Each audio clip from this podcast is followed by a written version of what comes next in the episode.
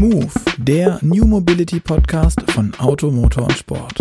Diese Folge wird Ihnen präsentiert von ABB. Hallo und herzlich willkommen zu Move, dem New Mobility Podcast von Auto, Motor und Sport. Mein Name ist Luca Leicht und auch heute ist wieder mein Kollege Gerd Stegmeier dabei und äh, wir sind heute hier bei Audi im Designstudio. Genau, danke Luca. Wir sind zu Gast bei Andreas Mint. Er ist Exterieur-Designchef von Audi. Ja. Ja, herzlich willkommen. Ich freue mich, dass ihr gekommen seid. Ja, vielen Dank. Ähm, Andreas, vielleicht kannst du gerade für unsere Hörer ein paar Worte sagen. Ähm, ja. Wo kommst du her? Wo hast du bereits gearbeitet? Was waren so deine Meilensteine bisher? Okay, ich komme her ursprünglich, also äh, geboren bin ich, bin ich in Bingen am Rhein, aber ich bin aufgewachsen in Wolfsburg, ja, weil mhm. mein Vater schon bei einer gewissen Autofirma gearbeitet hat. Deshalb hatte ich schon früh äh, eine Vorstellung davon, ähm, wie dieser Job auch funktioniert, weil mein Vater auch Autodesigner war.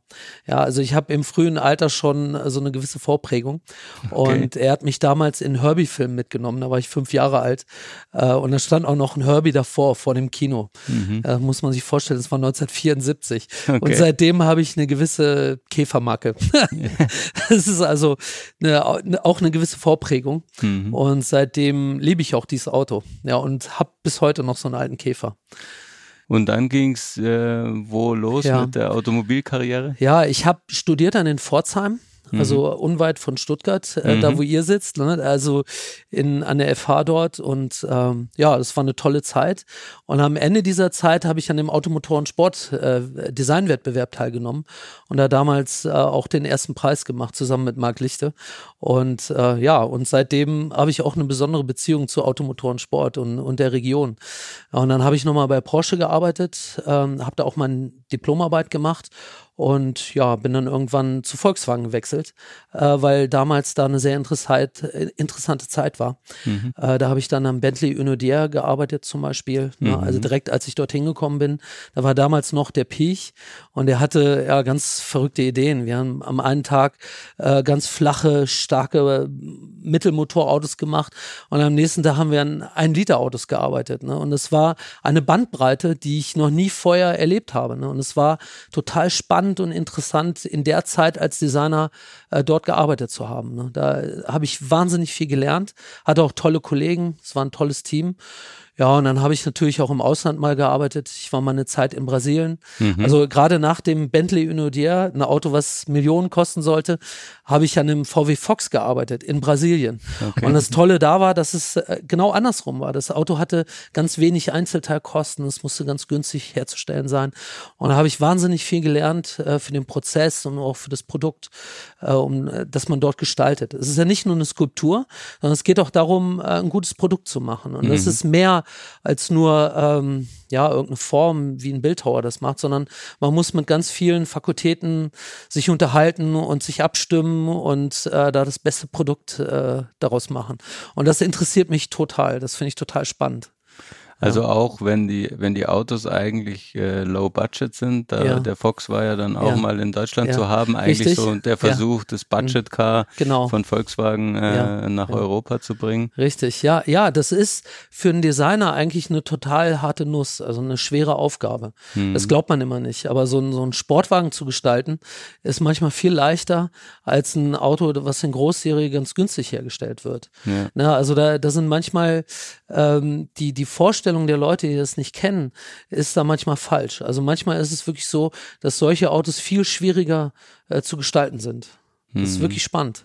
Aber woher kommt es, dass es so schwer ist? Liegt es daran, weil man sich mit Sachen auseinandersetzen muss, von denen man vielleicht ja nichts wissen will, wie Kosten, wie, wie Effizienz, wie Produktionslinien und Dinge? Als Designer lebt man wahrscheinlich schon in gewisser Weise, kann ich mir vorstellen, in so einer kreativen Wolke und will das Coolste, das Geilste, das most fancy Shit irgendwie ja. au aufs Papier oder an den, an den Bildschirm und dann so. Ja.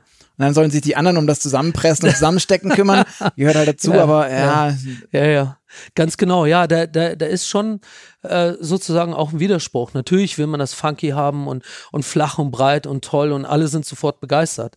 Das ist natürlich auch ein toller, eine, eine tolle Aufgabe, das zu machen. Also an dem Bentley, das ist, war wie ein Traum. Ja, ich, ich stand davor und musste mich kneifen. Ja, ich habe gedacht, das kann ja nicht wahr sein. Das sind sensationelle Proportionen. Aber es war auch schnell fertig. Es war einfach, ja, man brauchte nicht viele Tricks dafür. Also man, mhm. ich musste nicht ähm, ja, irgendwelche raffinierten Winkelzüge machen, sondern es war von, von Anfang an gut. Ja, und bei so einem Auto, was schmal und hoch ist, muss man sich sehr damit auseinandersetzen, mit Proportionen. Ja, man muss wirklich damit kämpfen, damit es gut aussieht. Ja, wir, wir sprechen auch davon, von dem Delta zwischen oder dem Abstand zwischen der Spur und dem Kopfkreis. Also wenn ein Mensch im Auto sitzt, dann gibt es so einen sogenannten Kopfkreis und das ist der Abstand zur Seitenscheibe. Und zwischen der Seitenscheibe und der Spur, dazwischen hat man Platz für Design. Ja, und da gibt es, das ist, das ist manchmal ist bei so einem Auto, wenn man so einen Turan gestaltet, sind das fünf Zentimeter.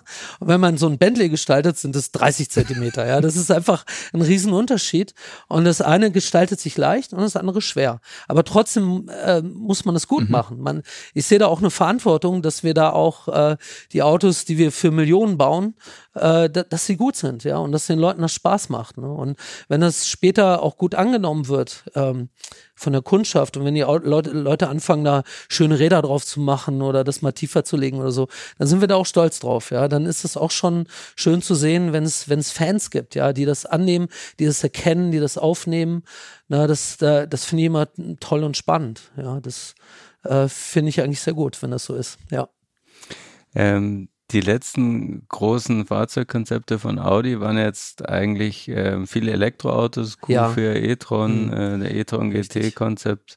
Ähm, was bedeutet denn das fürs Design? Sind das jetzt die neuen Freiheitsgrade, weil die ja. Technik so anders ist? Oder? Ja, ja, genau. Es gibt neue Freiheitsgrade, das stimmt. Ähm, ist aber auch eine Mixtur. Es gibt manche Dinge, die eigentlich auch immer gleich sind. Ja, man hat ja eine Kabine, in der man sitzen muss, die sich äh, nicht aufheizen darf, zum Beispiel nicht über äh, der der normalen Maße. Das ist ja so, dass ich im Elektroauto nicht viel Energie habe, ja, mhm. im, im, Vergleich zum Verbrenner. Das heißt, ich muss mit der Energie haushalten, damit die Reichweite besser wird. Und das wiederum bedeutet, dass ich eigentlich keine großen Glasflächen machen kann beim Elektroauto. Und da gibt es für mich auch einen kleinen Widerspruch, weil der Mythos sagt, ein Elektroauto hat eine Glaskuppel oben drauf oder so. Das ist ja so manchmal die Meinung, wie ein Elektroauto gestaltet sein muss. Und äh, wenn man ein Elektroauto tatsächlich mal im Alltag fährt, dann sieht man, dass es eigentlich gar nicht richtig ist, sondern dass man das anders gestalten muss. Und ähm, ja, ich bin jetzt letztes Wochenende wieder bei hoher Temperatur mit dem Elektroauto auch eine lange Reichweite gefahren und da habe ich das wieder feststellen müssen. Das ist, wenn man die Klimaanlage hochschaltet, dann schmilzt halt eben die Reichweite. Ne? Und deshalb, dabei lernt man auch im Alltag, wie müssen die Dinge gestaltet sein. Und, und an der Stelle ist es eine Kabine, in der Menschen sitzen, egal mhm. was für einen Antrieb das hat. Ja, das, das, da, da gibt es gewisse Mythen, die einfach nicht wahr sind. Ne? Ja. Der, nächste, der nächste Punkt ist vielleicht, ähm, man sagt ja oder man denkt ja, dass Elektroautos nicht gekühlt werden müssen. Mhm. Und auch das ist ein Mythos. Ne? Gerade ein Elektroauto mit viel Reichweite, äh, mit einer guten Batteriekühlung oder wo wir jetzt wie beim e-tron alle einzelnen Komponenten kühlen, äh, ist es sogar sehr wichtig, dass man das richtig macht, ne, damit es effizient wird, damit das Auto schnell laden kann. Mhm. Ja. Bei den, also du hast es ja jetzt schon angesprochen, Effizienz ist super wichtig. Das heißt, ähm, eigentlich ist auch die Windschlüpfigkeit entscheidend fürs ja. Elektroauto und für die mhm. Reichweite. Mhm. Ich stelle mir immer vor, also CW-Wert, äh, wenn man jetzt mal so die Entwicklung anguckt, Audi hatte mal einen CW-Wert Weltmeister mhm. mit 0,30. Ja. Ähm, viele Autos, die heutzutage rauskommen, sind gar nicht so viel besser. Mhm. Ähm, und wie bringt man das dann zusammen, dass man diese funktionale Anforderung, Windschlüpfigkeit und trotzdem eine Designsprache, die zur Marke passt, mhm. in eins ja. packt? Ja, also da, da muss ich mal sagen, also erstmal, wir haben ja äh, beim Audi A4 aktuell einen CW-Wert von 0,23 Und das ist ein, nochmal ein viel besserer CW-Wert im Vergleich zu dem Weltmeister, den wir da mal hatten. Mhm. Ähm, das war ja äh, eigentlich sensationell. Und jetzt sind wir nochmal da sieben Punkte besser. Ne? Also es ist echt unglaublich, wie viel Fortschritt wir da haben. Aber ich muss auch sagen, dass es so fast schon branchenüblich ist, dieser CW-Wert 023 in der Klasse. Ja, und wir hatten auch mal ein Audi A2, der hatte 025 für ein Kurzheckauto. Auch damals ein absoluter Bestwert. Also wir arbeiten schon ständig daran. Ne? Und wir haben hier die Einstellung, dass wir mit den Windkanalleuten stark zusammenarbeiten. Wir arbeiten nicht gegeneinander, sondern wir arbeiten miteinander. Mhm. Und das äh, gefällt mir unheimlich. Also ich selber bin ein Riesenfan vom Windkanal. Ich gehe da gerne hin, weil für mich da eine gewisse Ästhetik auch drin liegt. Ja, also wenn ein Auto strömungsgünstig ist, ist, dann wird es auch flüssig. Es hat eine flüssige Form, die eigentlich sehr ästhetisch sein kann. Das kann ja toll aussehen. Ne? Und deshalb, wenn Funktion und äh, Design zusammenkommen, ist es eigentlich immer ideal. Also äh, da ist auch so die, die Meinung manchmal, dass wir da gegeneinander arbeiten, aber das tun wir nicht. Wir arbeiten zusammen und kämpfen für das beste Produkt auch da an der Stelle. Ähm, jetzt sieht man auch beim Audi e-tron, da haben wir auch stark gearbeitet ähm, im Windkanal. Und jetzt haben wir da ziemlich geringe Windgeräusche, also Aeroakustik ist auch ein Thema. Und das ist ganz wichtig beim Elektroauto, dass man die Aeroakustik ähm, äh, sehr optimal macht. Ja, weil, weil ich habe kein Motorgeräusch mehr. Mhm. Das Motorgeräusch ist weg. Ähm, äh, dann die Windgeräusche werden besser und dann hört man plötzlich die Räder rollen, ne? Geräusche, ja. die man vorher noch nie hatte. Und das ist auch sehr spannend und interessant. Ne? Aber am Ende ist es jetzt ein SUV und ähm, SUVs, würde ich jetzt sagen, sind hm wahrscheinlich in den meisten Fällen nicht unbedingt wirklich für ihre Windschlüpfigkeit Richtig. bekannt. Ist das dann nicht ja. eigentlich ein Zielkonflikt, den ihr euch ja. von vornherein in die Wiege legt und sagt, ja. guck mal, wir machen es uns besonders schwer und anstrengend? Ja, also da, da, muss man sagen, äh, wir, wir sind gestartet mit dem Konzept aus einem gewissen Grund auch, weil wir da ja eine große Batterie drin haben mit viel Kapazität, weil es jetzt das erste Auto mit einer, mit einer hohen Reichweite. Das heißt, die Batterie hat ein gewisses Gewicht und dann brauchen wir Achsen, die das tragen können. Und so sind wir zum ähm, ähm, zu der Basis gekommen, weil die Achsen in der Lage sind, das zu tragen.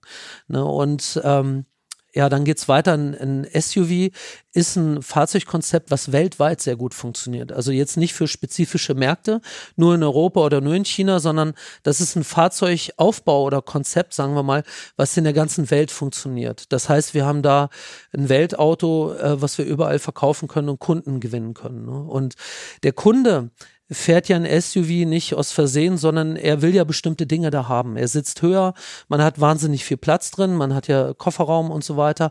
Es hat gewisse Vorteile auch, ein, ein SUV zu fahren. Und deshalb bin ich der Meinung, ja, dass das äh, konzeptionell gar nicht so schlecht ist. Jetzt kommen wir aber zur Aerodynamik. Jetzt spanne ich den Bogen wieder zurück. Und ähm, SUVs sind schlecht. Und dann gibt es ein paar Punkte, die, die ähm, ja sehr schlecht sind, sind zum Beispiel die großen Radausschnitte. Das ist das, was den SUV schlecht macht. Und das andere ist, die hohe Bodenfreiheit führt dazu, dass man viel Luft unter das Auto bekommt. Und da ist das Auto am schlechtesten. Ne? Und und das gilt es zu optimieren. Ja, das heißt, wir haben ja eine Luftfeder, die das Auto aktiv dann absenkt auf der Autobahn. Und das macht das Auto wesentlich besser dann, äh, wenn man bei hohen Geschwindigkeiten oder höheren Geschwindigkeiten fährt, wenn es darauf ankommt, wie viel Reichweite das Auto hat.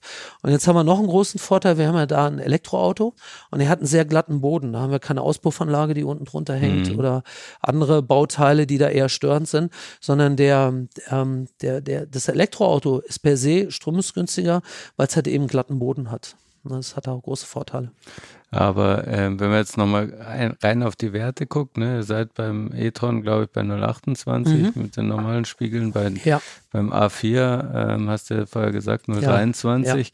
Ja. Ja. Ähm, eigentlich absurd, ne? Das konventionelle Auto ist viel windschlüpfiger als das Elektroauto. Ähm, und man könnte jetzt wahrscheinlich schon ausrechnen, wie viel äh, mhm. Reichweitenzuwachs das brächte, wenn der, wenn der e-tron quasi den CW-Wert hat, hätte mhm. vom, vom A4.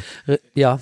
Äh, mhm. Zumal du ja beim, beim e-tron dann auch noch mhm. Jetzt könnte man sagen, ähm, Winkelzüge machen musst, wie ja. mit den, mit den Kameraspiegeln und so und derlei Dinge, um ja. dann da nochmal hier ein Zehntel und dort ein Zehntel, ja. wo, wo du denkst, okay, ja. es ist irgendwie, mhm echt anstrengend für, für welchen Output, für welchen, ja, ja. für welches Ergebnis? Also man, man, äh, der, der e-tron ist ein SUV mit einem Vollheck. Das hat kein Fließheck, sondern ein sogenanntes Vollheck. Ja, das heißt, ich habe einen großen Kofferraum hinten dran. Und das stromesgünstig zu machen, ist wirklich eine große Herausforderung. Das hinzubekommen, ist nicht leicht.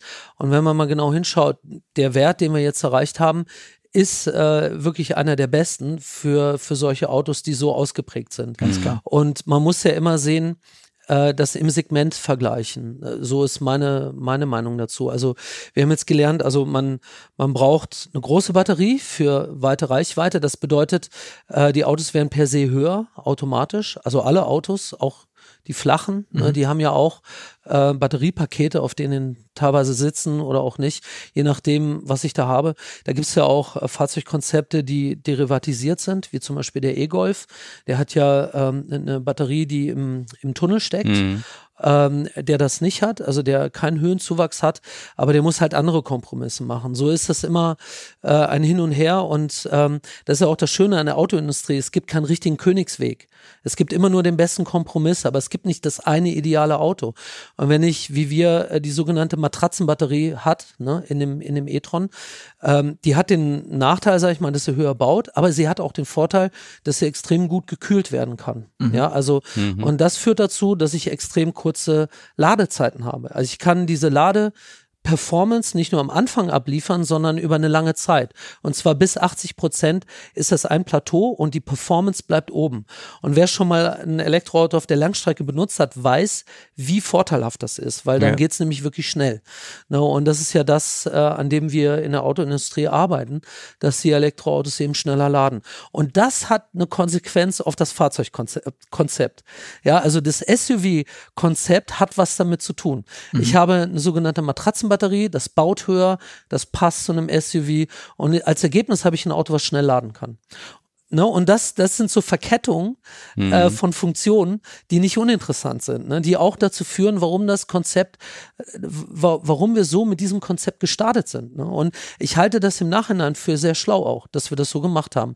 Also deshalb sind wir beim SUV gelandet, ne, mhm. weil das Auto in Summe eben ja diese, diese große Zellstruktur tragen mhm. kann.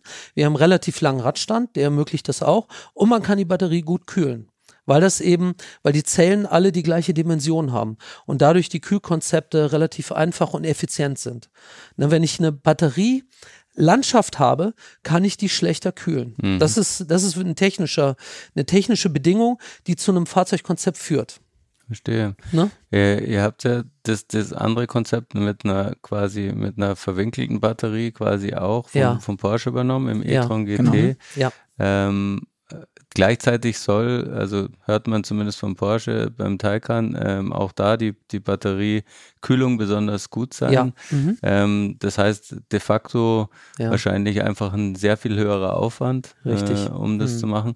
Mhm. Ähm, wie viel ähm, günstiger wird denn der, der CW-Wert dann ungefähr sein bei diesem ja, Auto? Ja, also der, der große Vorteil ist, es ist natürlich aufwendiger, das stimmt. Also, und man kann es genauso effizient machen, aber es ist nun mal aufwendiger.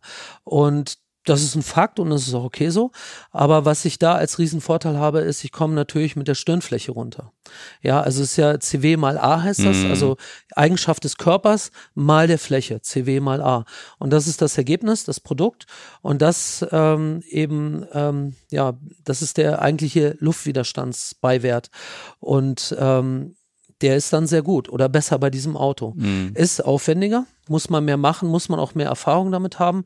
Und Porsche hat da eine super Performance hingelegt. Das muss ich echt mal sagen. Also die haben da ein ganz, ganz tolles Stück äh, Entwicklung geschafft, was ähm, schon Benchmark sein wird. Ne? Das ist auf jeden Fall. Also habe ich einen riesen Respekt vor der Ingenieursleistung an mhm. der Stelle um vielleicht auch für die Hörer, die jetzt nicht unbedingt die Batterieschnittzeichnung im Kopf haben, äh, das, das, das Taycan. Im Grunde, also korrigiere mich, wenn ich falsch liege, aber ja. wenn ich es richtig im Kopf habe, haben sie im Grunde von Fahrer und Beifahrer. Also an der Position der Batterie, wo Fahrer und Beifahrersitz sind, ein mhm. Stück Batterie rausgeschnitten und da sind jetzt Richtig. quasi Löcher in diesem riesig ja. großen Unterboden. Ja, genau. Und deswegen mhm. kriegen wir die Fahrersitze und Beifahrersitze ein Stück tiefer ja. hin. Ich glaube, mhm. die Vorsitze sind relativ flach und ja. schräg ja. und damit bekommt man insgesamt die Schirmfläche runter. Genau, da führen noch andere Dinge dazu, dass das Auto so wird, wie es wird. Da brauchen wir eine gewisse Sitzstruktur und so weiter. Mhm.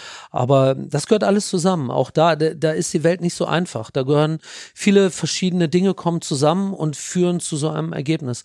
Aber wirklich die Performance ist richtig gut. Also ich freue mich da unheimlich drauf und das wird die Elektromobilität richtig äh, nach vorne schießen. Und die Leute werden da mh, hm, sehen, wie, was man erreichen kann. Ja.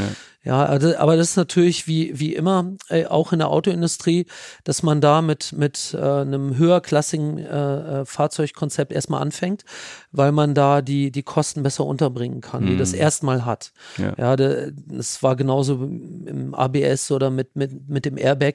Das wurde auch woanders erstmal eingeführt und inzwischen sieht man Airbags bei allen Autos, gibt's gar nicht mehr ohne. Mhm. No, und ich glaube, so, so hat man das ja immer in der Autoindustrie und so werden wir das hier auch sehen. Ne? Und von daher macht das alles Sinn, das so zu entwickeln.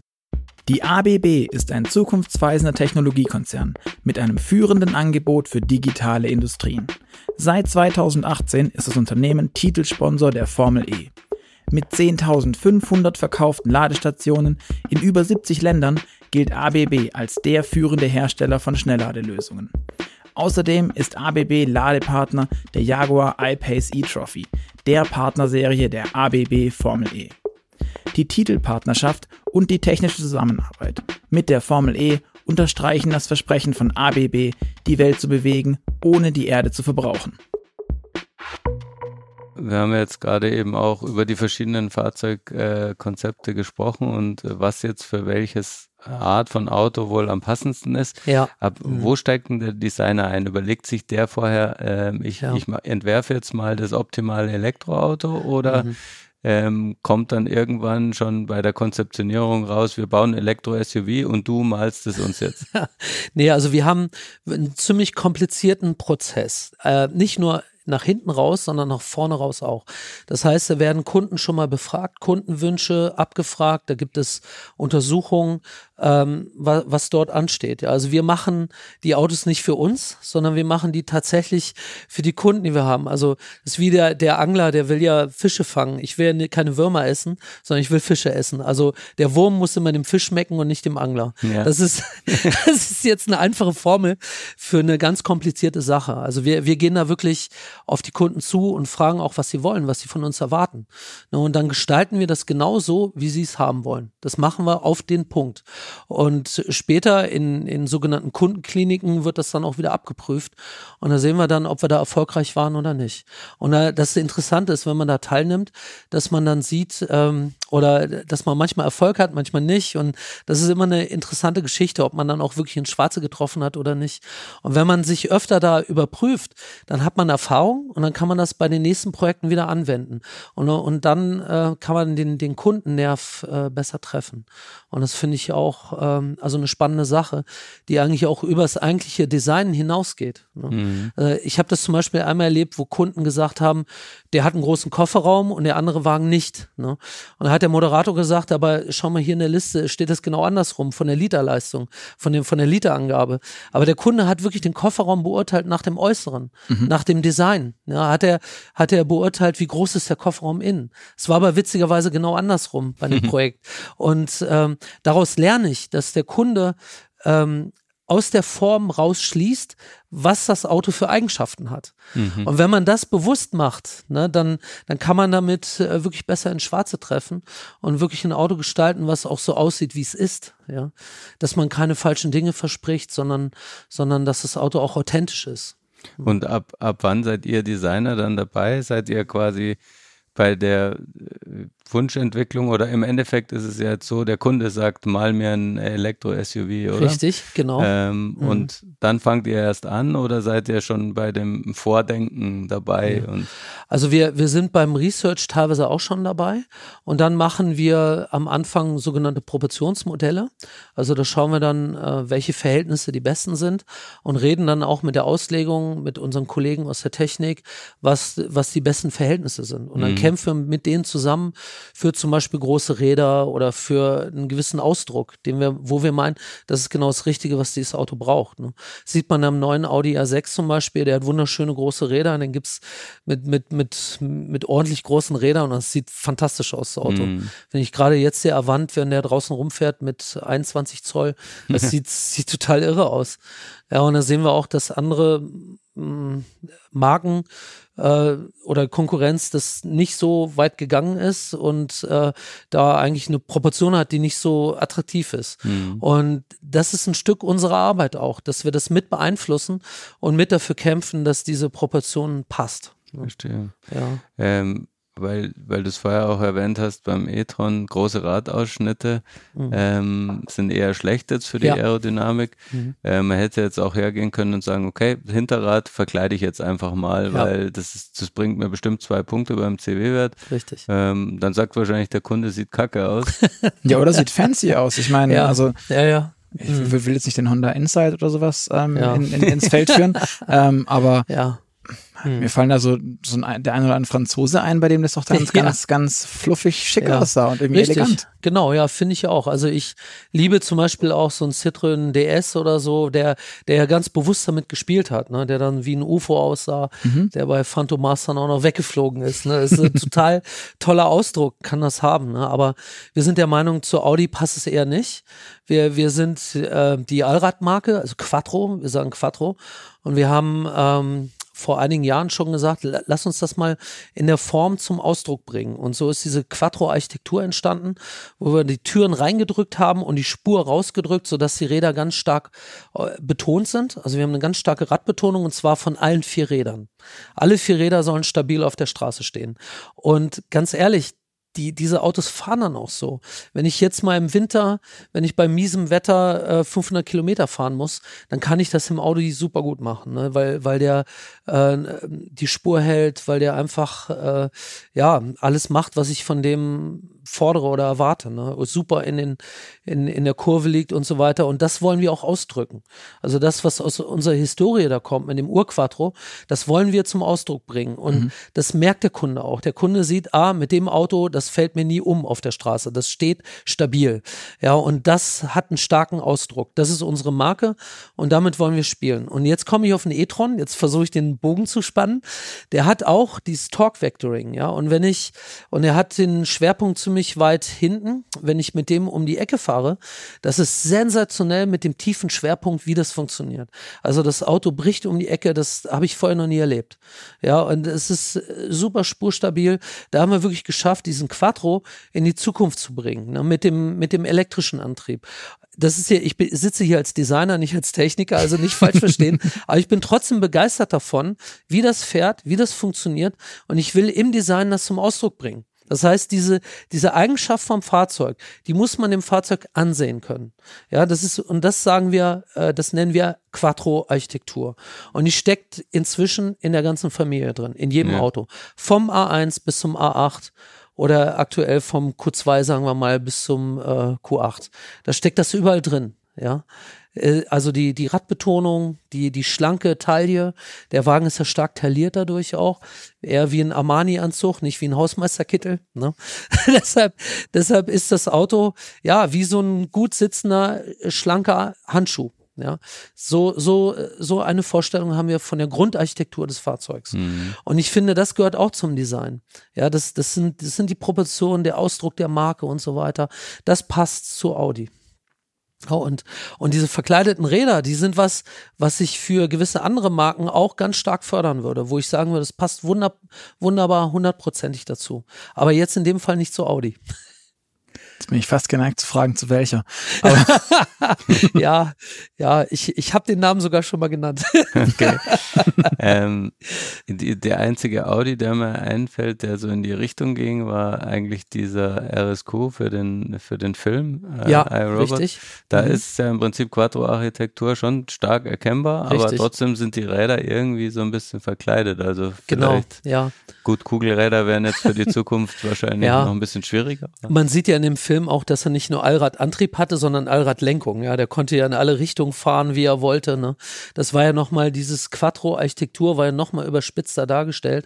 Das hat leider nur im Film funktioniert und nicht in der Realität. Ja, Aber da, dafür ist so ein Film ja auch gut, ne? dass mhm. man da die Fantasie der Leute anregt. Aber das, das, ähm, das strahlt trotzdem ab. Da, dadurch verstehen die Kunden auch, was wir eigentlich meinen.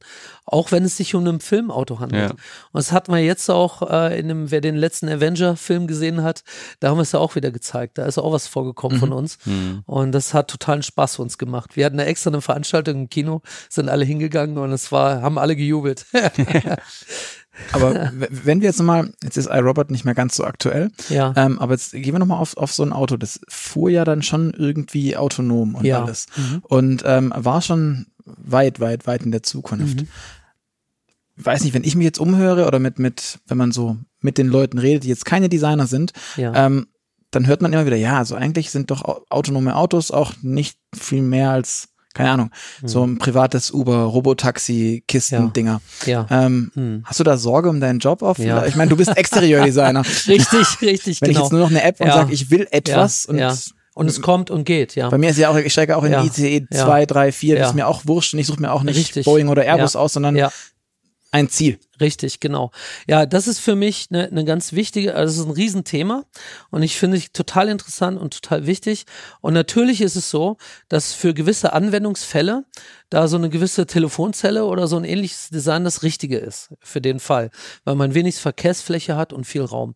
Aber was das Tolle dabei ist an diesem, an diesem Autonomen, was die Riesenchance ist, dass ich ähm, im Prinzip alle Möglichkeiten plötzlich habe. Ich komme ja dann auch ins Besitzlose rein. Das heißt, da kann ein, ein Fahrzeug kommen und gehen, wie es will. Ja, ich besitze das ja nicht mehr. Das heißt, ich fahre irgendwo hin, brauche einen, einen Zehnsitzer, weil ich gerade einen Kindergeburtstag mache. Ja, und wenn ich damit fertig bin, äh, fahre ich mit dem Einsitzer wieder zurück, weil, weil äh, die Kinder da noch Fußball spielen und ich will jetzt irgendwo mal zwei Stunden Spaß haben und irgendwo rumfahren. Ne? Da, da kann ich ja hätte ich ja die Möglichkeit, für jeden Geschmack, für jede Stimmung mir ein extra Auto kommen zu lassen.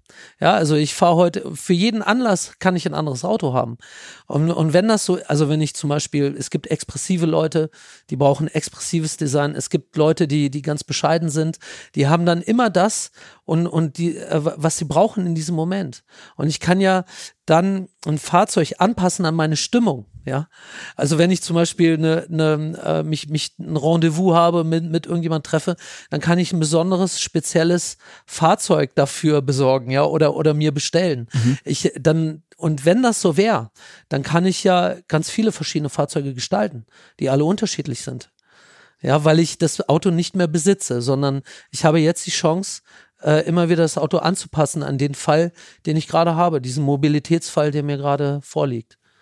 Aber hat man da nicht, also ist es aktuell nicht so, dass ich, keine Ahnung, ich kann mir, ich persönlich kann mir schwer vorstellen, dass es dieses Spazierenfahren, da geht es mir persönlich um das ja. selber fahren, um das aktiv irgendwie in diesem Verkehrsgeschehen auf der Straße, der Interaktion mit dem Fahrzeug, ja. um das zu haben. Ja. Ich kann mir jetzt schwer vorstellen, dass man sich dann, weil man gerade Zeit hat, während des Kindergeburtstages oder wie, was auch immer, dass man sich dann spazieren fahren lässt in einem Sportwagen mhm. oder wie auch immer das dann geartet ist. Genau. Ähm, das finde ich jetzt ein schwieriges Szenario. Ist dann damit der Sportwagen tot? Tot auf, auf kurz oder lang? Ich glaube überhaupt nicht. Ich glaube auch, dass man, also man hat viele Möglichkeiten. Ich würde es auch nicht so schwarz-weiß sehen. Ähm, wir haben ja oft die Diskussion, was ist das richtige Verbrenner oder das Elektroauto? Und, und da wird es auch oft schwarz-weiß gesehen. Es gibt ja auch Mischformen.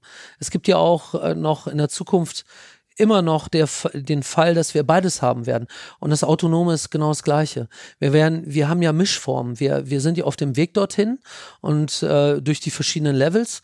Aber ähm, wir werden auch dann, wenn wir ein Level 5 haben, können wir sagen, nein, heute will ich Le Level 0 haben. Das haben wir gezeigt bei dem PB18, den wir gemacht haben, ähm, den, den, ähm, diesen sportlichen ähm, Icon, sag ich mal, der, der damit ja verwandt ist. Ähm, da haben wir zugesehen, wie, oder da haben wir die Vorstellung gehabt, wie wäre das, wenn das Auto gar kein Level mehr hat, wenn ich wirklich damit selber fahre, aber äh, das Auto mir auch zeigen kann, wo die Ideallinie ist äh, vom Nürburgring. Mhm. Ja, ich fahre fünf Runden, lass mir das zeigen, wie das geht und dann fahre ich mal selber damit. Also auch da sind ja alle Dinge möglich. Da gibt es alle Farben auf der Palette. Da ist die Welt auch nicht schwarz-weiß. Also da, da meine ich, äh, da gibt's riesen, da gibt's mehr Möglichkeiten als Einschränkungen. Und, und das sehe ich grundsätzlich auch so. Ich sehe das alles nicht als Einschränkung, sondern eher als Chance. Ja, als, als, als neue, wunderbare Welt, in der ich jetzt spazieren gehen kann und neue Dinge erfinden kann. So ist das mit der Elektromobilität auch und mit der, mit dem Verbrenner. Also wenn ich jetzt eine Woche lang Elektroauto gefahren bin und danach äh, meinen alten Käfer mal wieder fahre, dann freue ich mich da doppelt drüber. Mhm. Ja, weil es so anders ist. Also das Erlebnis ist ganz anders. Und so kann es ja alles geben in der Welt. Und mhm. jeder kann sich das aussuchen, was ihm gerade gefällt oder was ihm gerade passt. Ne? Und ähm, ja, die Welt wird eigentlich bunter und nicht grauer. okay, dann ähm, muss man die Frage vielleicht auch modifizieren, wie sieht ein autonomer Audi aus, sondern eigentlich ja. müsste man fragen, wie sieht der autonome Audi für den Zweck aus und wie sieht hm. er für den Zweck aus? Richtig. Ähm, und wie würdest du da so charakterisieren? Ihr habt ja hm. verschiedene Konzepte für verschiedene Zwecke schon äh, gezeigt, mhm. also Icon genau. oder Amy mhm. und PB18 ist ja dann quasi ja. auch sowas ähnliches, zumindest mit Level Zero. Genau, ja. Ähm. Die drei äh, gehören auch zusammen. Das ist für uns eine dieser möglichen Familien. Ne? Und ähm, zeigt auch, ja, was für Möglichkeiten wir haben. Der eine ist eher urban und der andere ist von Stadt zu Stadt. Mhm. Also Icon war ja der erste, den wir, den wir gezeigt haben und den haben wir eine Zeit lang Long Distance Lounge genannt. Mhm. Ja, also intern. Das heißt, ähm, wie müsste so ein Fahrzeug beschaffen sein, was, was wirklich äh, lange oder, oder weit fahren kann. Und äh, ja, und es hat ein, war eine total interessante Aufgabe. Wir haben uns da vorgestellt, wenn das auch äh, besitzlos wäre, dann würde es ja von Kunden zu Kunden fahren. Das heißt, vielleicht könnte das in einem Jahr schon 100.000 Kilometer haben. Ne? Also das heißt, es sind ganz andere Nutzerfälle. Vielleicht, vielleicht ist das so, dass das Auto dann schon nach einem Jahr renoviert werden muss, ein neues Interieur bekommt und dann ein neues Leben bekommt dadurch. Ne? Das sind ganz andere äh, Fälle, die da möglich sind äh, für die Produktion, für die, für den Service, den man später hat, der, das wandelt sich alles. Und auch da sehe ich eher Chancen als Risiken. Mhm. Ja, wenn ich so ein Auto nach einem Jahr neu ausstatte, weil es schon so viel benutzt worden ist, ähm, dann, dann kann ich es wieder neu gestalten. Ne? Dann kann ich was ganz anderes reintun und schnellere Gestaltungszyklen hab, habe und ähm, trotzdem sehr nachhaltig bin, weil mhm. das Auto ja äh, unheimlich genutzt wird. Aber, ver aber verfällt man dann nicht allein aus Effizienzgründen nicht dahin, dass so ein Auto von innen aussehen muss wie eine Straßenbahn, die man quasi kerchern kann, weil es halt am Ende ja, doch billiger stimmt. ist, um ehrlich ja. zu sein, ja. wenn ich da jetzt schöne mhm. Lederziernähte und, und also, also alles was Tolles weglassen muss. Ja, stimmt. Nee, stimmt ganz genau. Und darauf muss man dann eingehen. Als Designer muss man sich damit auseinandersetzen. Was kann man gut reinigen? Das ist wieder dann ein neuer Punkt, ja, der dazu kommt. Und auch da hatten wir eine spezielle Idee für einen Boden, der sich selber reinigt und so weiter. Also da, da muss man schon äh, auch da gibt es mehr, mehr Chancen als Risiken. Und, und ich glaube, das ist total spannend, äh, sich mit sowas auseinanderzusetzen. Ich glaube auch, dass in der Zukunft es auch starke Markenunterschiede geben wird. Natürlich wird es da so eine Art Straßenbahn geben, aber es wird auch so eine Art äh, äh, ja, Business-Fahrzeug geben, äh, für, für verschiedene Anforderungen. Mhm. Also das, das, das wird es alles geben. Aber jetzt, da sind wir immer noch bei dem Zweck, ne? Also du sagst dann Businessfahrzeug, ähm, aber wo ist, wo bleibt dann das Audi-Businessfahrzeug und wie unterscheidet sich von anderen? Mhm. Und was habt ihr jetzt beim Icon speziell für diesen Zweck ähm, gemacht, was, was den ausmacht. Ja, genau. Der Icon hat eine ganz besondere Fahrzeugarchitektur. Der hat eine sehr aufrechte Seitenwandgestaltung, die es möglich macht, die Sitze zu drehen. Und das macht den Innenraum riesig. Dadurch kann ich dann gewisse Tische ausklappen. Ich kann bestimmte Bürosituationen äh, nachstellen. Ich kann da Besprechungen drin führen, was äh, in, einem, in einem normalen Fahrzeug, in einem großen Business-Fahrzeug, was aktuell produziert wird, überhaupt nicht möglich ist. Also da gibt es Chancen, ohne Ende. Und ähm, da freue ich mich eigentlich auch total drüber. Und ich finde, da haben wir gute Lösungen gefunden beim Icon. Also da, da war es möglich, die Sitze dann zu verdrehen. Also dass man nicht nur in Fahrtrichtung sitzt, sondern andere Dinge noch machen kann und den Raum, der da drin ist, erweitern kann. Mhm. Und ja, das Gleichzeitig habt ihr aber ja dann auch die Anforderungen, ne? interurban heißt ja Zwischenstädten, Langstrecke ähm, mit bisschen höheren Geschwindigkeiten. Da muss ja auch wieder der CW-Wert ja. gut sein. Richtig. Wie löst man das auf? Also ja, also da, das ist das Besondere dabei ist ja, wenn man autonom fährt, dass man ähm, ähm, Dynamik gar nicht haben will, dass Dynamik eher störend ist. Ne? Mhm. Und das ist ja auch ein ganz anderer Fall. Und das Fahrzeug muss aeroakustisch eigentlich optimal sein. Mhm. Ja, es muss äh, wirklich sehr leise sein, weil diese ganzen Dinge, die stören eher, die äußeren Einflüsse, äh, die, die stören dabei und die haben wir dann abgestellt ne? mhm. durch eine sehr gute Aerodynamik. Ja, und das gleiche haben wir auch mit dem e-tron schon gemacht. Da haben wir eigentlich Aeroakustik sehr stark äh, verbessert, damit das Fahr dann, ja, weil das Motorgeräusch fehlt. Ja, das Auto ist ja ganz leise bei höheren Geschwindigkeiten und dann muss man da viel stärker an der Aeroakustik arbeiten. Das ist auch der Grund für die äh, virtuellen Rückspiegel. Die sind nicht nur windschlüpfriger, sondern auch leiser. Hm. Das ist ganz wichtig am Ende, was, was bringt denn den Kunden dann zu sagen, ähm, ich nehme jetzt den Icon äh, für die Fahrt von München nach Hamburg mhm. und nicht ein Konkurrenzprodukt? Also wie äußert sich das im Design? Mhm. Ne, wenn die anderen auf die, dieselben Funktionalitätsanforderungen antworten, ja. dann kommt er vielleicht am Ende ein ganz ähnliches Auto raus. Ja, das könnte sein, ja, weil die ähm, Anforderungen so ähnlich sind. Aber trotzdem sind wir der Meinung, wir haben spezielle Kunden, die, die kommen aus einem gewissen Milieu, hm. Gesellschaftsmilieu und die haben gewisse Anforderungen und das müssen wir auch liefern. Ja, das Auto muss dann diese Dinge auch ausdrücken. Und wir sagen ja bei uns, dass wir eine sehr progressive Marke sind und dieser progressive Ausdruck, der ist bei uns äh, wichtig. Ne? Es gibt ja wir haben ja die Sportlichkeit, die Hochwertigkeit und das Progressive. Mhm. Und das haben andere Marken nicht so stark wie wir. Aber ich bin der Meinung, das unterscheidet uns von anderen. Und damit müssen wir weiter spielen. Ne? Das, das heißt, das sind Leute, die, die viel Bildung haben und ein hohes Einkommen. Das sind ja, ist ja genau das Milieu, das sogenannte postmoderne Milieu, was wir in unseren Autos gerne sehen. Und äh, gerade die wollen eine gewisse Gestaltung. Und die wollen wir dann auch liefern. Wie sieht das bei dir aus? Du hast vorhin gesagt, du fährst, äh, du, du hast einen Käfer. Ja. Also du persönlich, worauf legst du bei einem Auto Wert? Ist es, dass du mhm. viel Platz hast oder muss es irgendwie effizient sein oder muss es dich für dich als Designer mhm. einfach nur großartig ausschauen? Also was ist dein, was ist dein Ja. Ja, also ich mag, ja, ich, ich mag gerne sogenannte Sleeper. Ja, ich mag gerne Autos, denen man das nicht ansieht, äh, dass sie dann doch schnell sind. Ja, also mein Käfer hat zum Beispiel einen 2 Liter Motor von einem VW-Bus mit 120 PS und er sieht ganz bescheiden und und und nett aus. Ja, und die, und die Leute sagen, ach guck mal, der süße Käfer, ne? Und dann bin ich doch der schnellste an der Ampel.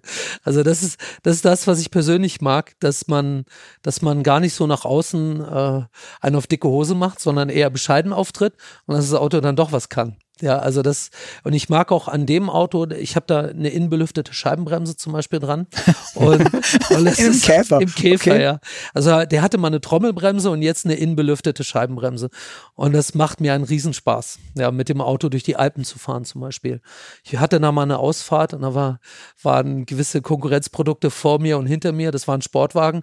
Und ich bin genauso schnell wie die äh, eine Passstraße runtergefahren. Aber die hatten dann äh, glühende Bremsscheiben. Also wir mussten dann anhalten gehalten, weil der eine, der, der hatte Bremsenfading und meine Scheibe war kalt. Ja, es ist, ja, weil die, die, ähm, der Käfer wiegt 700 Kilo. Und wenn er da so eine große Bremse hat, dann macht ihm das gar nichts. Und das, das, das meine ich mit äh, Sleeper oder mit mhm. dem, mit dem unterschätzten Auto. Ja, ich meine, diese Sportwagenfahrer, die fühlen sich dann auch äh, ja, so ein bisschen auf den Schlips getreten, wenn ja, ich dann da mitfahren kann. Ne? Genau, wahrscheinlich auch genötigt, noch mal ein bisschen mehr rauszuholen. ja, also ich will natürlich keinen provozieren, aber es macht schon ein bisschen Spaß auch. also das, das ist auch ein bisschen lustig, wenn man da unterschätzt wird und dann doch mitfahren kann. Ne? Und dafür braucht man eine große Bremse in einem kleinen Auto. Also das ist was, was ich mag auch bei modernen Autos. Ein gut ausgestattetes Auto, ähm, was eigentlich klein ist, aber großer Motor, große Bremse. Weil dann ist na klar, da ist viel Fahrdynamik, aber auch äh, Wendigkeit und so weiter. Das, das mag ich. Also solche Fahrzeuge finde ich toll. Also bist du so ein S1, aber der, nee, das, das sieht S1 man den ja aber auch wieder Beispiel, an. Ja. Aber ja, den sieht man es ja, schon aber nur Experten. An. Aber nur Experten sehen das. Das ist so, ich sag mal, der Automotoren Sportleser kennt das. Aber ich sag mal, normale Menschen, äh, die, die sich damit nicht groß auseinandersetzen, sehen dem S1 nicht an, wie der fährt. Ja, der ist ja sensationell. Der, der, äh, ja, fährt ja außerirdisch. Und, aber, aber das ist ein gutes Beispiel, der S1. Das ist genau so ein Auto, was, was mir totalen Spaß macht. Oder auch jetzt der neue A1, den wir haben mit 200 PS, der hat ja auch eine Sperre. Mhm. Der fährt irre gut. Ja, es macht mir totalen Spaß, mit dem Auto durch die Gegend zu fahren, weil es so wendig und knackig ist. Ja. Ne, also. Hast du noch ein anderes äh, Projekt aktuell? Autos, äh, privat? Ja, ja ich habe genau, ja, ich habe noch äh, mehrere andere und unter anderem baue ich gerade einen Porsche um, äh, mit dem ich einen Geschwindigkeitsrekord machen will. Mhm. Und der ist jetzt so kurz vor der Fertigstellung. Okay. Da müssen wir noch mal ein anderes Podcast dazu machen. Das ist okay. eine, eine, Geschichte, die zwei Stunden für sich braucht, aber äh, mir macht das einen unheimlichen Spaß. Hat viel mit Aerodynamik zu tun, weil ich da gewisse Dinge erreichen will damit. Äh, ich will damit äh, auf den Salzsee und so einen Rekord machen oder einen Rekordversuch zumindest. Aber das dauert jetzt zwei Stunden, das zu erklären. Aber das, das ist, macht mir einen totalen Spaß. Karosserie ist da umgebaut worden und ähm, ja, ein anderer Motor und so weiter. Aber ähm, ja, da ist das, was ich gelernt habe bei dem Käferumbau, habe ich da nochmal umgesetzt äh, bei einem Porsche. Ja, und das macht mir totalen Spaß. Ja. Ich bin jetzt trotzdem neugierig geworden. Kannst du das nicht versuchen in drei Sätzen? Also was ist äh, dein, dein, dein zu erreichendes Ziel? Was ja. ist jetzt für ein Motor drin und was war es mal? Okay, ja. Also es war mal ein Tager, der kam aus Hawaii und war total verrostet. Ja, das Auto hat 1000 Euro gekostet, weil es so verrostet war. Es war aber nur oben verrostet, weil es Salzwasser abbekommen hat. Und dann habe ich das ganze Dach weggeschnitten, die Schalltafel tiefer gelegt und dann Spider draus gemacht. Das ist eine Mischform zwischen Porsche 911 und Porsche 550. Ja, also der hat mhm. oben dann auch eine Persenning, alles ist geschlossen und kein Dach mehr. Ja, es tat aber auch nicht weh, weil alles eben kaputt gerostet war.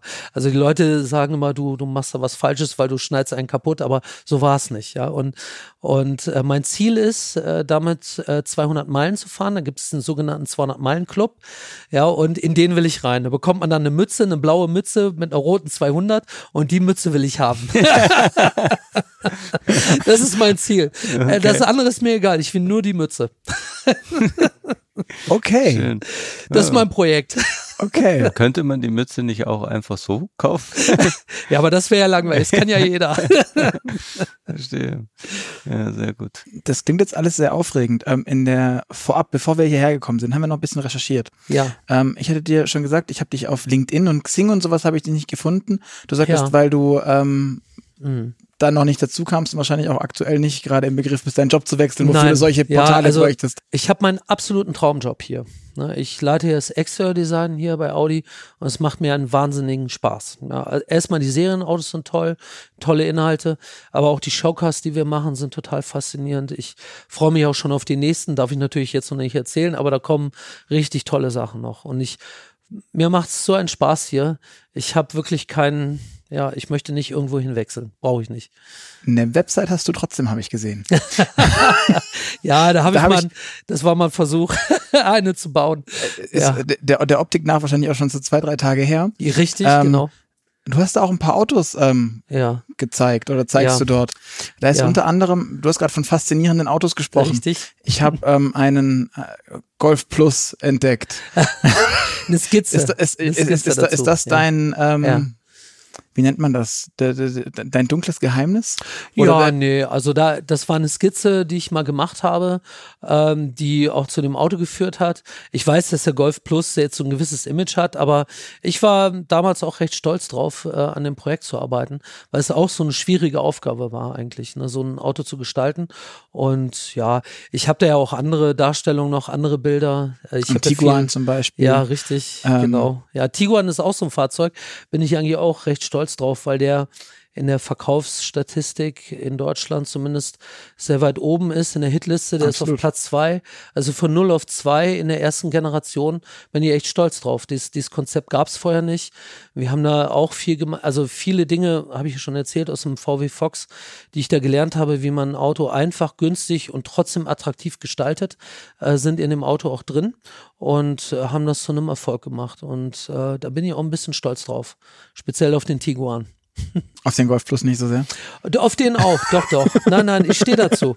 Ich stehe dazu, sonst hätte ich es ja nicht da, da untergebracht. Aber was man auch sieht dort, ich mal gerne Autos auch, man sieht es ja auch im Hintergrund hier, die Hörer jetzt nicht, aber ach, ach, das ist das ja, ist von das, dir. Diese, genau, ah. das ist das ist von mir. Das also ich ähm, ich liebe das auch Autos zu malen. Vielleicht musst du es kurz beschreiben, was man da, was, was die Hörer gerade nicht sehen. Ja, okay, das mache ich mal. Das ist ein äh, Pikes Peak äh, Rennwagen, mit dem Walter Röll damals da hochgefahren ist. Also ich fand es sensationell. Da gibt es einen Film dazu und das ist ein, eine, eine Aufnahme aus dem Film. Ähm, die die sind da in so einer Abendstimmung, die ganz sensationell war, da hochgefahren. Da sieht man ja immer den blauen Himmel drauf spielen spiegeln und, und den Sand, der von der Straße, damals war das ja noch eine Schotterpiste. Und äh, das finde ich völlig faszinierend, diesen Film, den es damals mhm. gab, wie er da hochgefahren ist. Das war ja auch richtig gefährlich auf Schotter und dann ging es da so steil bergab und die sind ja. da richtig äh, mordsmäßig da hochgegangen. Also ich finde es sensationell und total spannend, wie ähm, ja, wie, wie das Auto damals da hochgehetzt ist und äh, und ich finde, das steht für mich, dieses Bild für Audi. Ja, das ist für mich Performance und eine gewisse Ambition. Man will was, ja. Und, und es kommt aus der Funktion. Das Auto ist ja nicht nur schön. Das ist ja eigentlich, also auch so ein Urquattro, so ein verkürzter Urquattro ist ja eigentlich seltsam gewesen damals mit dem mhm. verkürzten Radstand. Aber inzwischen hat es so einen starken Charakter und so einen starken Ausdruck, dass es äh, total faszinierend ist. Und das sieht man ja auch in den Preisen, wie das Auto jetzt gestiegen ist, äh, als, als Oldtimer, ist ja irre. Ne? Das ist ja wirklich der äh, gefragteste Audi eigentlich. Ne? Ja, wahrscheinlich schon. Also ich habe ja. jetzt auch keine Zahlen parat, aber. Mhm. Ich auch nicht, aber das ist äh, über 400.000, 500.000 Euro oder so für so ein Fahrzeug. Ne? Und da, daran kann man ja erkennen, wie die Leute daran fasziniert oder was sie fasziniert. Mhm. Das finde ich wirklich äh, sensationell. Und das ist für mich ein, ein, ein Ausdruck äh, für das, was wir eigentlich machen müssten. Ja. ja. Oder was wir tun auch tatsächlich. Mhm. Aber gerade bei so einem Quattro steht doch das Thema Funktion, stand doch relativ klar im ja. Vordergrund und dann ja. hat man ganz böse und frech gesagt drumherum irgendwas gebaut, damit ja. das dann halt da reinpasst und funktioniert. Ja. Ähm, wie ist das jetzt? Die Autos bekommen immer noch mehr Technik. Ja. Das heißt, Antrieb und den ganzen Kram kennt man. Mhm. Man weiß, das braucht eine Motorhaube, damit der reinpasst. Beim Elektroauto muss da irgendwo der Motor anders sein, mhm. braucht eine Batterie.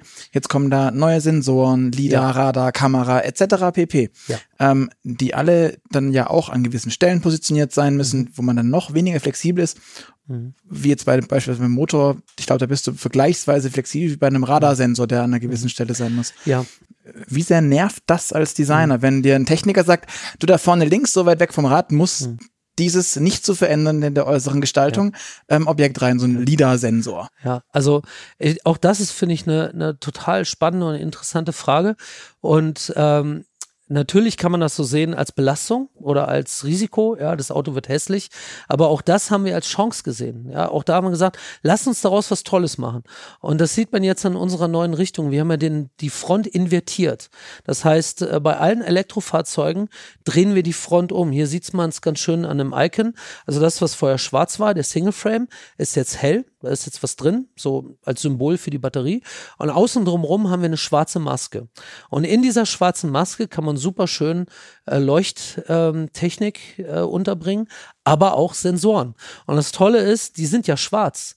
Oder das Besondere daran an den LIDARs zum Beispiel ist, dass sie große schwarze Flächen haben, auch ein ACC-Sensor oder und, und so weiter. Das sind eher alles dunkle Bauteile. Deshalb haben wir gesagt, lass uns das mal invertieren. Dann kommen wir zu einer neuen Gestaltung. Es sieht aber immer noch aus wie ein Audi und wir können wunderbar Sensoren integrieren. Und das sehen wir auch später dann in Serie. Also hier haben wir es angeteasert beim Icon und auch beim ähm, Q4 äh, e-tron, mhm. den wir ja in Genf gezeigt haben. Da war es auch schon zu sehen und das setzen wir in Serie so um. Also wir werden, wir haben eine wunderbare Idee, um diese Sensoren unterzubringen. Und das meine ich mit, mit äh, das mal als Chance zu sehen, diese Anforderung und nicht nur als Zwang.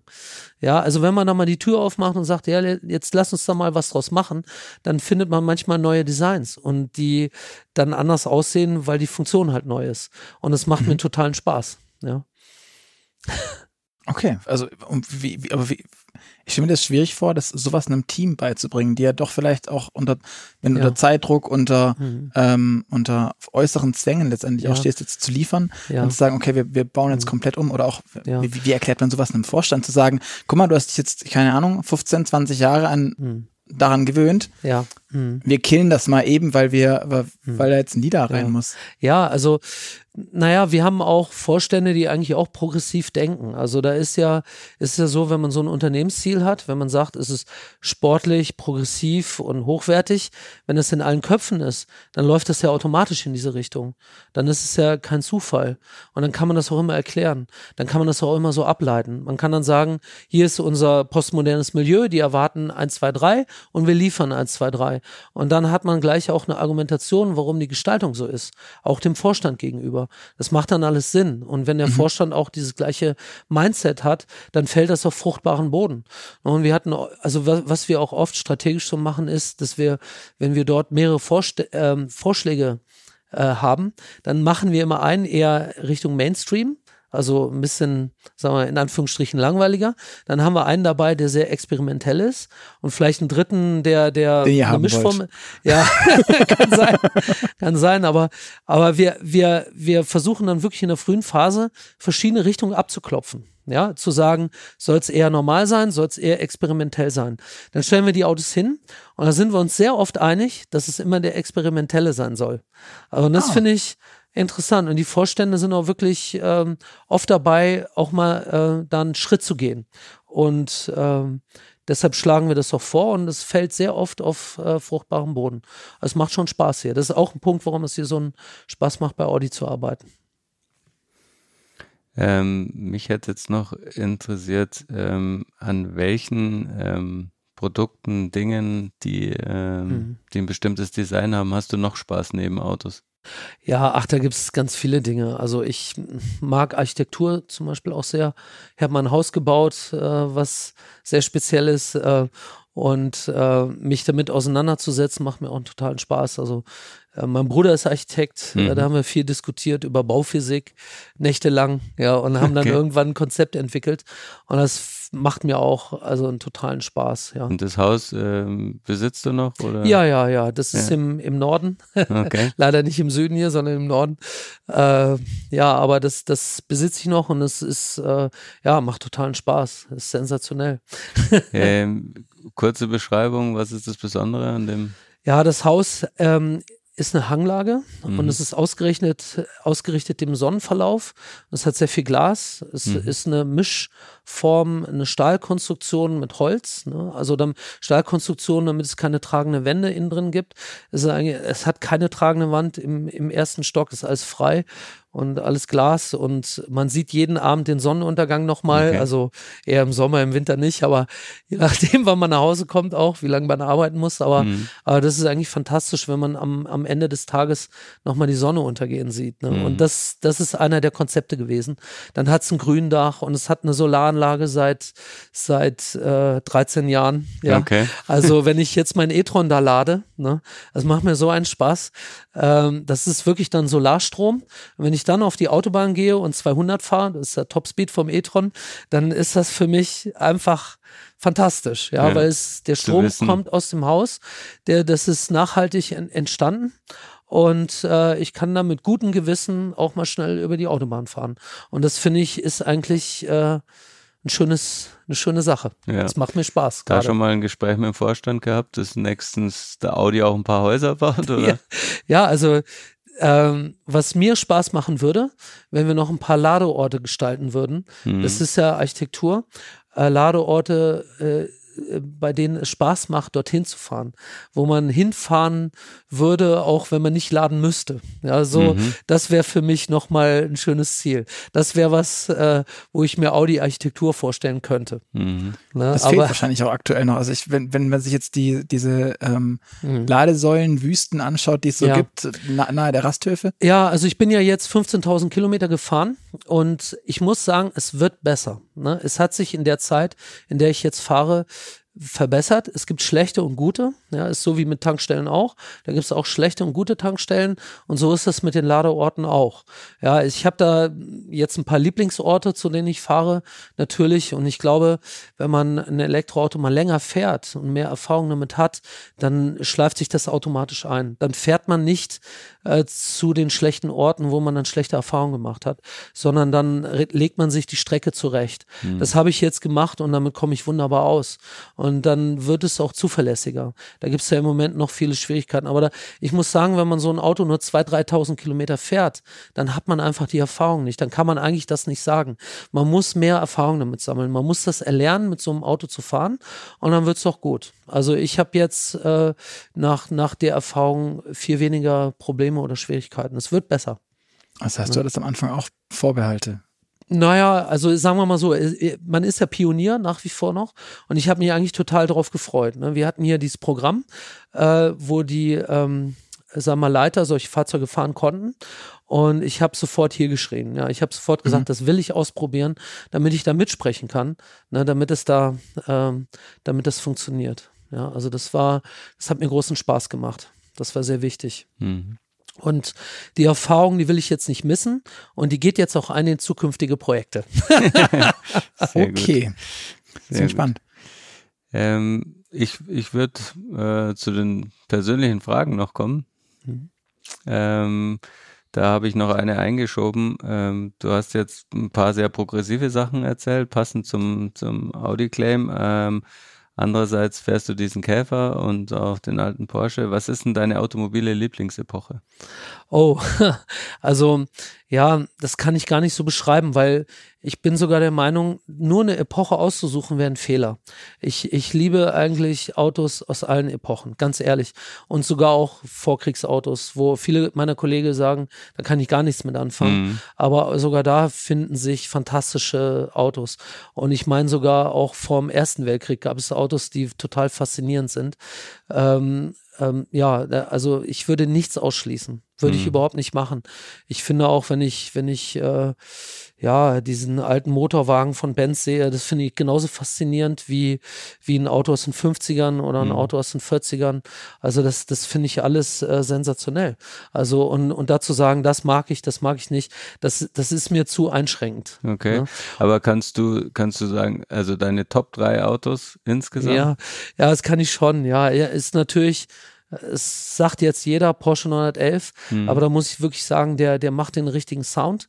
Der, der, der hat Power, der, der sieht toll aus, der sieht eigentlich total zeitlos aus. Ein schmuckloses Auto. Ich mag schmucklose Autos. Hm. Das ist der Porsche 911. Der hat ja nicht eine Chromleiste gehabt. Ne? Die, die Fenstereinfassungen gelten nicht, weil die Fenstereinfassungen sind. Aber er hatte keinen Ornat, ja. Er hatte mhm. keinen, keinen Schmuck, war kein barockes Stück. Und das finde ich absolut faszinierend, dass so ein Auto von 1963 bis heute noch äh, gut aussieht. Ne? Mhm. Also das wird, werden auch viele andere Designer sagen. Ne? Ja, und da gibt's auch andere Dinge, die mir total gut gefallen.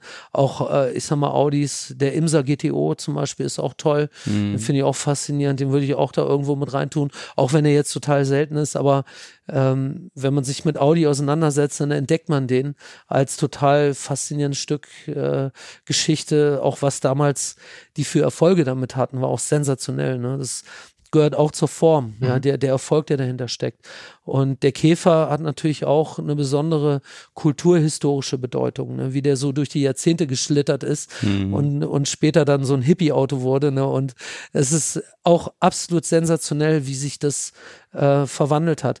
Und was ich auch sagen muss, ist, ich mag Autos, äh, die man, die sehr viel Charme haben. Ja, also man kann ja ne, man kann ja vieles messen beim Auto, PS oder äh, Drehmoment oder irgendwas oder wie breite Länge Höhe. Aber was man nicht messen kann, ist Charme. Ja, hm. wie viel Charme hat ein Auto? Und wenn man es messen könnte, dann wäre ein VW-Bus Samba äh, wahrscheinlich einer, der total am Anschlag wäre in der Anzeige. Und Nummer zwei ist, wäre dann gleich der Käfer. Ne? Wahrscheinlich ja. Behaupte ich mal so. und bei, und bei, bei allen anderen Dingen ähm, ja. wahrscheinlich nicht so. Ja, ja, also ich finde, es, es, es, muss, es muss eine Geschichte dahinter stecken, so mhm. eine kulturhistorische Geschichte, menschliche Geschichten, Dinge, die man erzählen kann. Äh, dann wird es, dann ist es nicht nur ein Ding, sondern dann wird das plötzlich so menschlich. Mhm. Und das gefällt mir an Autos, wenn Geschichten dahinter stehen. Und die kann man erzählen von Anfang bis Ende, von manchen, von anderen nicht so sehr. Ja. Ja. Ähm, die die Top 3 aus deiner Karriere, welche würdest du dann ja, also natürlich dieser Bentley Unodier wäre dabei. Mhm. Ne?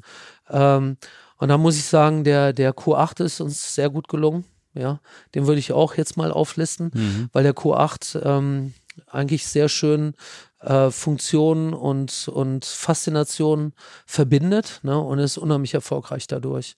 Ne, und äh, ja, oder auch der Audi A1. Ne, der A1 ist für mich auch ein ganz tolles Auto, weil es eigentlich ja aus sehr wenig sehr viel macht. Ne, das äh, ist, ist ein faszinierendes Auto, obwohl es so klein und kompakt ist und hat trotzdem einen starken Ausdruck mhm. bekommen. Ne? Der aktuelle oder der erste? Der aktuelle. Mhm. ja. Okay. Hm. Für entweder oder würde ich den Luca bitten. Dann mache ich das, das immer so ja. schön. Mhm. Alles klar, ganz zum Schluss haben wir immer unsere ähm, entweder oder Fragen, bei denen du dich entscheiden musst. Ja. Ähm, fangen wir an mit Streamingdienst oder CD und Schallplatte? Streamingdienst. Ferrari oder Tesla? Du als E-Tron-Fahrer? Also muss ich jetzt Tesla sagen. Apple oder Google? Ey, jetzt wird schwierig. Ja. Puh. Ich sag mal lieber, lieber Google. Interessant, von einem Designer mhm. nicht erwartet. Ja, ja, ich weiß. Habe ich auch mit Absicht jetzt gesagt. Loft in der Stadt oder altes Bauernhaus? Oh, ist auch jetzt eine schwierige Frage. Beides. Nein, nein, ich sag mal in der Stadt. Loft in der Stadt. Und im Auto, jetzt haben wir über so viele autonome Autos gesprochen. Sitzt du vorne oder hinten? Vorne. Fahrer oder Beifahrer? Fahrer. In Sachen Datenschutz und AGBs bist du so Aluhut-Mensch oder accept all und Accept all. Fliegen, Fischen oder Motorradfahren? Motorradfahren. Oh, ich habe letztes Jahr einen Führerschein gemacht. Ach, ganz frisch. ganz frisch. Wahnsinn. Ist faszinierend. Ist also mein neues Hobby. Star Wars oder Star Trek? Star Wars. Kaffee oder Tee? Kaffee auf jeden Fall. Zu jeder Tageszeit. Starker Espresso kurz vorm Einschlafen. Geht alles. Steak oder Falafel? Falafel. Nachteule oder Lerche? Hm, Nachteule. Tatsächlich darf man das im Konzern? Ja, ja, ja. Also, nein, das heißt, ähm, ja, also da, da kann man ja jetzt viel reininterpretieren, ne? Aber, aber ich glaube, dass, dass ähm, nachts hat man viel Fantasie auch. Also Nachteule heißt jetzt nicht äh, auf die Rolle gehen und irgendwie sich betrinken oder so, sondern, sondern da wird man kreativ, da, da passieren viele Dinge und es ist eine ähm, interessante Zeit. Ja, also da, okay. ich glaube, dass man die besten Ideen zum Beispiel auch hat, wenn man gar nicht bei der Arbeit ist, sondern wenn man das so halb abgeschaltet hat. Ähm, als Designer muss ich sagen, halb abgeschaltet, weil, weil man immer irgendwo im Hinterkopf arbeitet da immer irgendwas. Und ich behaupte, die besten Ideen hat man eigentlich, wenn man mal ein bisschen Abstand dazu hat. Okay, dann äh, Andi, vielen, vielen Dank für dieses tatsächlich ja. auch sehr kreative Gespräch an vielen Stellen und ähm, interessante. Ich hoffe, da draußen, die lieben Zuhörer haben auch äh, sehr viel von dieser Kreativität gespürt und sind bei der nächsten Folge wieder dabei. Die kommt wieder am Freitag. Ähm, und bis dahin freuen wir uns auf euer Feedback. Deshalb ähm, bewertet uns gern bei iTunes oder schreibt uns eine E-Mail an podcast-move-magazin.de und sagt uns, wie es euch gefallen hat, ob ihr Wünsche, Anregungen habt, vielleicht auch Vorschläge für andere Gäste, die wir nach dem Andi noch äh, mit unseren Fragen löchern sollen. Und dann sage ich vielen Dank dir nochmal für das tolle Gespräch. Vielen Dank, Andreas. Dankeschön. Dank, ich bedanke Luca. mich für die Aufmerksamkeit. Und bis zum nächsten Mal. Tschüss. Ciao.